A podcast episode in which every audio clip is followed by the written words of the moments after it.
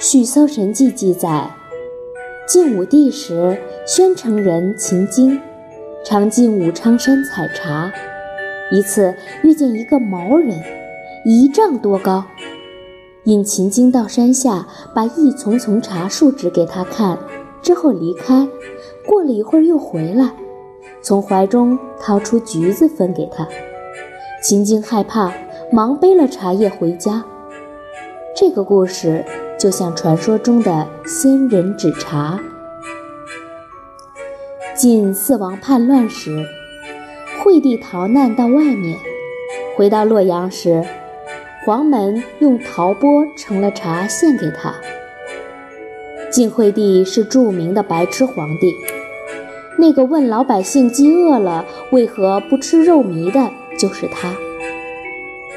他的皇帝生涯很悲惨，内有贾后专政，外有八王作乱。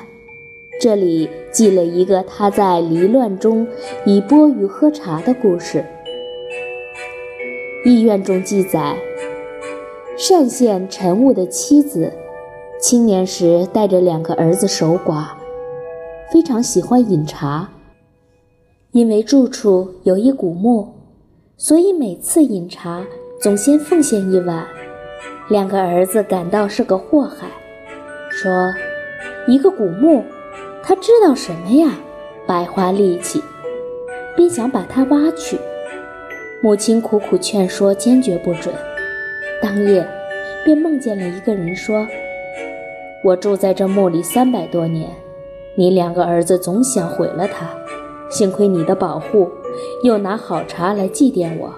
我虽然是地下枯骨，但怎能忘恩不报呢？”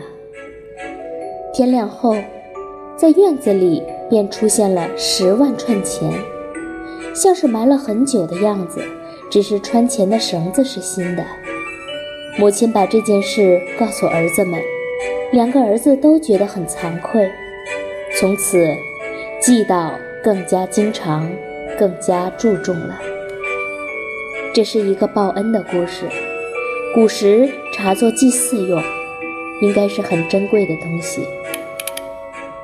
故事中的主人宅中有古冢，这在现代人看来比较惊悚。《广陵齐老传》说，晋元帝时有一老太婆，每天一早独自提一器皿的茶到市上去卖，市上的人争着买来喝。从早到晚，他器皿中的茶不见减少。他把赚得的钱施舍给路旁的孤儿、穷人和乞丐。有人把他看作是怪人，向官府举报他。州的官吏把他捆起来关进监狱。到了晚上，老太婆手提着卖茶的器皿，便从监狱的窗口飞了出去。老太婆卖茶的故事，似乎和前面讲的傅贤写的南市有蜀玉做茶粥卖的故事很像。傅贤是西晋人，这里说的则是东晋元帝时的故事。说不定就是传奇的故事越传越奇了。一个普通的老太太，在故事中慢慢变成了会飞的神仙。茶呀，真是一个成仙的媒介。